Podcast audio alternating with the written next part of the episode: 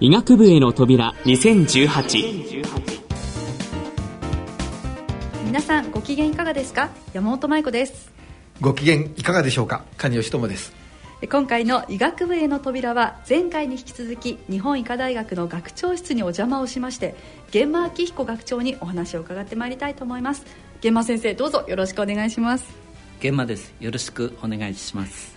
前回は玄馬先生がこの医学の道に進まれたきっかけなどについてもお話を伺いましたがやっぱりご家族がお医者様が多くてなんか自然と目指すようになったと、ね、その中でもやっぱり学生のうちからもメインのところに自分でご自身で行って話を伺ったり本を読まれたりかなり行動的な先生なんだなっていう感じでしたよね。カリ先生はどんな印象を持たれましたか？そうですね、うん、その本を読まれて、先生にねあの自分からお会いに行かれるっていうね、なかなかそのね、あの普通の方ではできないようなこう、アクティブな、うん。あの方だったかなと思います。さて今回は玄馬先生に日本医科大学の魅力そして医学部受験生へのメッセージを伺ってまいりたいと思います。それでは医学部への扉進めてまいります医学部への扉2018この番組は医学部受験予備校メディカルラボの提供でお送りします。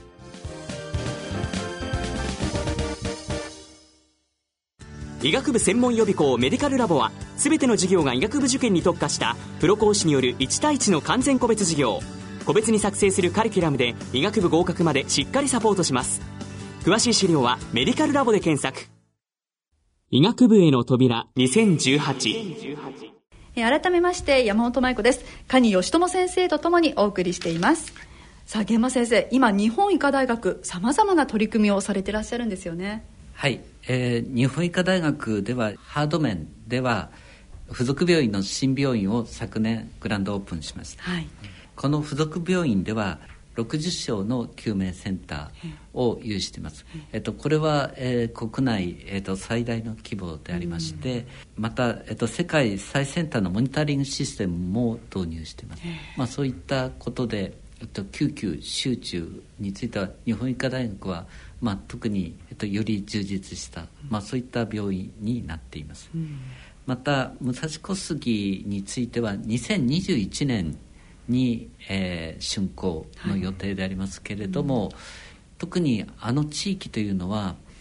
えー、出生率が上昇している、はい、まあ、そういった地域でありますので、えっと、周産期医療とか、はい、ああるいはまあ通常の救急なども、あとしっかりと、えー、と対応した形の新病院を計画しています。で、えー、ともう一つは、はい、えー、と先週も少しお話ししましたけれども、えー、と教育に対する IT、ICT の利用でありますけれども、うん、あのカリキュラムといいますかソフト面では、えー、と東京理科大学や早稲田大学との連携というのをすごく強く、えー、進めています。うん、特に研究面での連携というのが、まあ、通常考えられる部分でありますけれども、うん、医学部での研究配属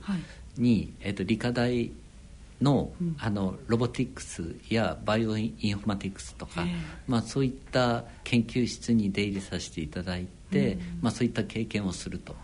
でおそらく将来のあの医師というのはそういった経験というのも役に立つというふうに思っていまして、まあ、そういった、えっと、連携を進めているというふうなこともしています。で、まあ、特にあの入試に関しても、はい、いろいろな改革をしています。29年度では、えっと、前期後期の2回の試験をして、より多面的な評価特に、えー、面接小論に関しては前期と後期では少しやり方を変えるとか、うん、まあ、そういった試みをしましたし、えーと、30年度は、まあ、学費を大幅に下げて、うん、より多くの方々に、えーと、受けていただけるような環境を整えました。うん。まあ、この学費を下げるということに関しては、うん、えっと、非常に大きな影響があってこれは私ども考えていた以上の変化があったというふうに思っています。うん、それは特にあの国立併願をされる方が非常にえっと、多くなられて、はい、まあ、そうしますと両方に、えっと、受かるというふうな方々も多数おられて私どもところを、えっと、選ばれた方も、まあ、倍増しているというふうな状況です、うん、そうですね。私たちの予備校からでもその、ね、国公立と日本医科を受かった時に日本医科に進学するっていう生徒さんもいらっしゃいますので、うん、6年間で従来より570万円引き下げってパンフレットに書いてあったんですけどより優秀な生徒さんが集まるようになりますね、ね、結果としてはね。合格者の平均偏差値もともと高い大学なんですけど、うんね、あのさらに上がりましたので、本当に優秀な生徒さんたちが受験しているんだなと思いますけども。またその他の大学と連携しているのはびっくりでした。もう医学だけじゃなくて工学も今度は連携していく時代っていうのは本当にこう新しい感じがしますよね。そうですね、うん。そしてその新しさだけではないですよね日本医科大学。伝統も大事ですよね。伝統については、まあ、140年を超えるあの歴史というのがあるのは、えっと、日本医科大学にとってはあの貴重な財産だというふうに思っています、はい、やはりあの国旗巡行という学税あるいは愛と研究心を有する質の高い医師医学者の養成という教育理念、うん、でこれについてはあの特に旧制医科大学であるということが、はい、あの研究心を大切にするっていうことにあの日本医科大学の流れの中では、うん、えーと、生まれてきたというふうに思っています。うん、で AI や、えっと、ロボットもそれを活用する時代に、うん、えー、その一方で人間性、はい、心っていうものの大切さ、重要性というのものが、えー、より高まってくるというふうに思っていまして、はい、この学であるいは交付といったものがより重要と高まるというふうに思っています。なるほど。この卒業されているいわゆる医学者も有名な方がいっぱいいらっしゃいますよね。やはり、うん、あのこの学で国旗巡行を体現されている先生では、えーと、野口秀夫先生もおられますけれども、うん、えーと、同様なあの評価をされているのが小沼信次先生です。はい。えー、小沼信次先生は、えー、戦後のドイツ、あの非常に感染症で苦しんだ、あのその地域で奮闘されて、ドイツの方々の、えっと、命を救われた先生でありますけれども、結果的にはその感染症で、うん、えー、亡くなられた先生です。チフスのね、まあ、治療で知られた先生、はい。うん、他にはいらっしゃいますか？えーと、女子医大を作られた、うんはい、えーと、吉岡先生も、えー、えー、再生学者の時代の、えー、卒業生です、うん、東京女子医大の創設者でいらっしゃる吉岡弥生先生もこちらの日本医科大学の出身というわけなんですね。いっぱいいらっしゃいますね。そうですねあの番組をお聞きの受験生だったりその親御さんに向けて、まあ、日本医科大学ではどんな学生さんに来てもらいたいなと先生はお考えですか？学力があるということは前提ではありますけれども、はい、学力があるから、えっと、医学部という考え方はちょっとやめていただきたいというふうに思います、うん、やはり、えっと、医師という仕事は、うん、あのかなり、まあ、ある意味ではモチベーションのあの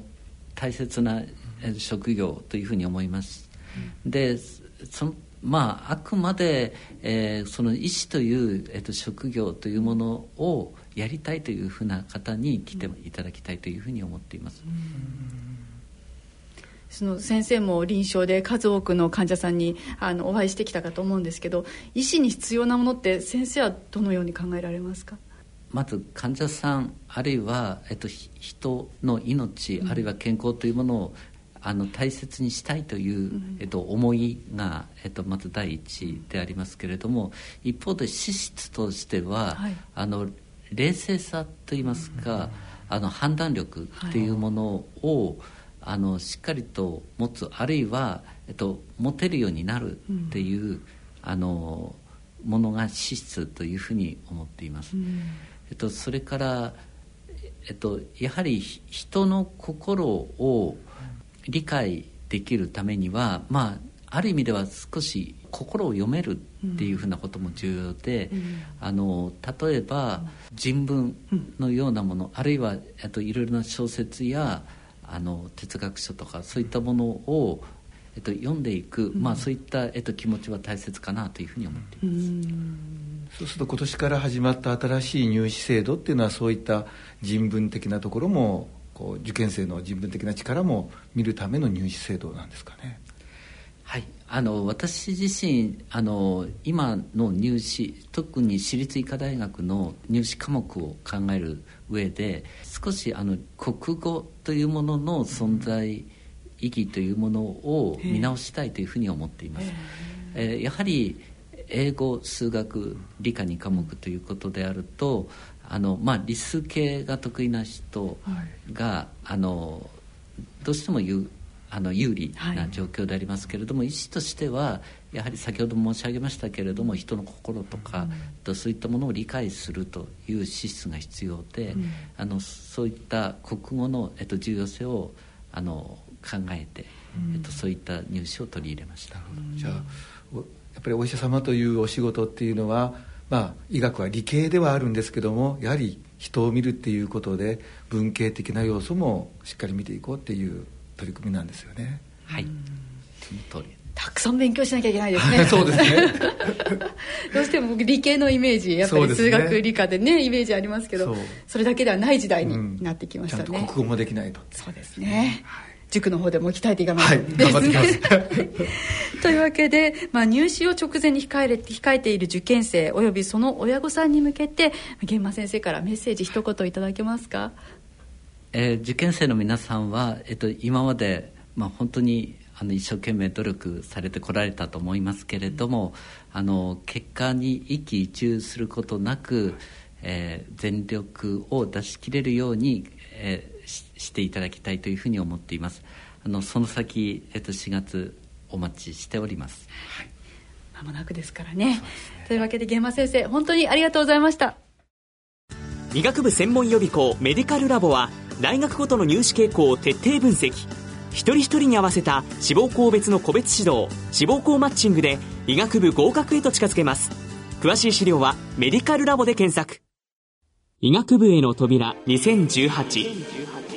医学部への扉今回は日本医科大学学長玄馬明彦先生へのインタビューの2回目をお送りしました。いやこれからの受験は人文学的な視点、ね、国語も大事になってくると、ね、理系だけではなく、この文系的な力もね、えー、ちゃんと必要だということでした。やっぱり先生患者さんと話すこといっぱいありますからね。そうですね。患者さんの気持ちがわからないと、ね、あのいいお医者さんにはなれないということなんでしょうね。ですねというわけで番組では皆様からのご意見ご感想をお待ちしております。宛先はこちらです。郵便の方は郵便番号105-8565ラジオ日経医学部への扉2018係まで。また番組のホームページの右欄にある番組宛てメール送信ホームから送信していただくこともできます。この番組は聞き逃しをされた方もう一度聞きたいという方のためにポッドキャストやオンデマンドでの音声配信をしています。詳しくはラジオ日経の番組ホームページでご確認ください。なおオンデマンド配信では関連するデータ画像をご覧いただきながら番組をお聞きいただくことができます。ぜひこちらへもアクセスしていただければと思います。さあそれではそろそろお時間となってまいりました。今回のご解説は教育評論家でメディカルラボの蟹義智さんと私山本舞子がお送りしました。医学部への扉2018この番組は医学部受験予備校メディカルラボの提供でお送りしました。